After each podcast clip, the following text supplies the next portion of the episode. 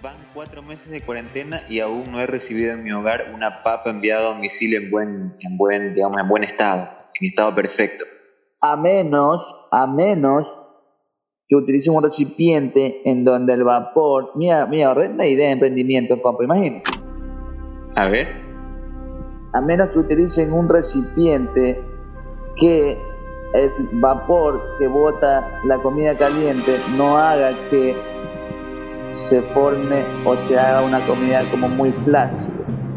Ajá, se mantenga no la, llegue, la no crocancia. llegue como a mojarse ya, porque el vapor lo que hace es condensarse y se vuelve gotas y pum, las gotas caen en, en la comida, ¿no? Ujú. Y llevar una idea, una idea que haga que, no sé, el recipiente mantenga la comida tal y como sale del horno. Eso sería lo ideal.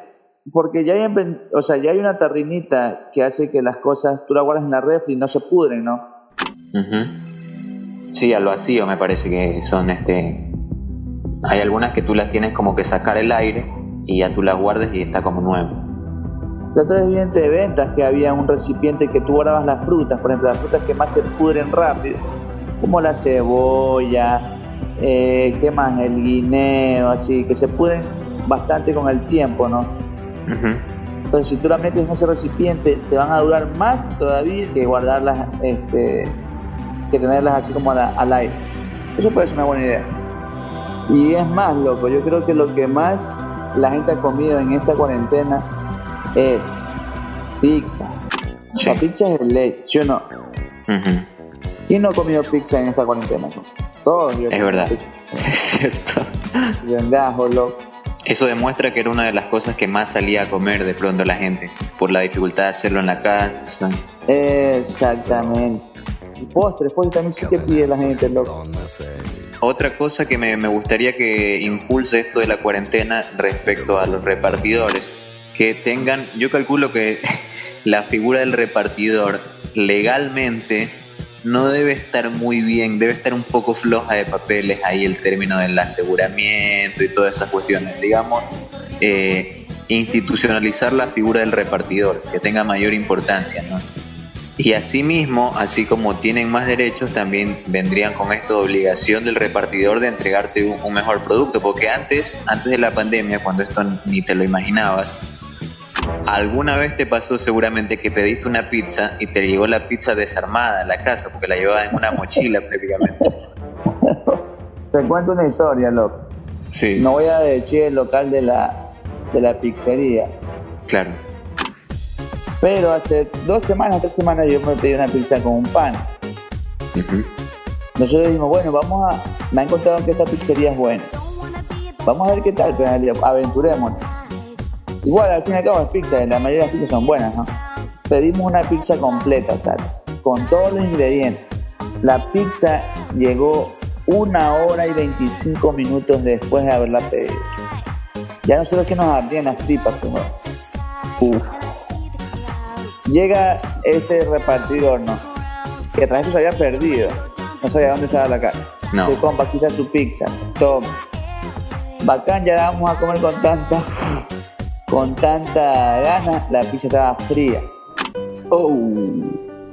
Y para remate era una pizza de queso con pepperoni. Como este pan estábamos era cabrero, loco. Cabrero. ¿Cómo es posible que hemos pasado tantas peripecias, loco? Pedimos la pizza que era, pero no nos trajeron la pizza que en realidad era. Y nos comimos una pizza fría, loco. De verdad que incluso hasta los bordes ya parecían pan de almidón. Estaban pero tieso, tieso. Como. No voy a decir el nombre del- de la pizzería, pero bueno, mala experiencia en ese restaurante. Ya no voy a pedir más ahí. Terrible, terrible, terrible. Por eso te digo, una institucionalización mejor de la figura del repartidor haría que también los manes entreguen ya un producto estandarizado así con la mayor calidad posible, creo yo, ¿no? Capaz todo esto ya existe, ya existen normas, ya existen reglas, pero suceden casos como el nuestro en que hemos recibido ya la, la pizza desarmada. Un amigo una vez me contó que le tocó armarla en la cocina para que los invitados no vean la pizza que iban a... Una parte tenía más chorizo, otra parte tenía menos chorizo. Claro, porque ubica que se desprendió el pan del queso y solamente quedó pan, tomate, el queso voló por un lado, los chorizos por la carne. Mm. Tuvo que hacerle la reconstrucción facial en la cocina y ya presentarla eh, ya la manipulada.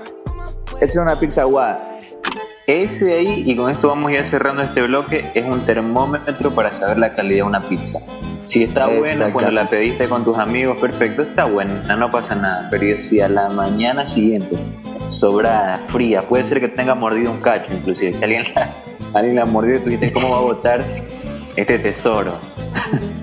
Solo una mordida. A la mañana siguiente, si tú la comes y está perfecta, eso quiere decir que es una pizza de calidad superior, suprema. Obvio, pues el queso, todos los ingredientes son buenos y que dura el Bueno, habiendo hecho esta oda, homenaje en vida a la pizza, vamos a cerrar este bloque, vamos a ir con algo más de música y volvemos con más de Insomnio.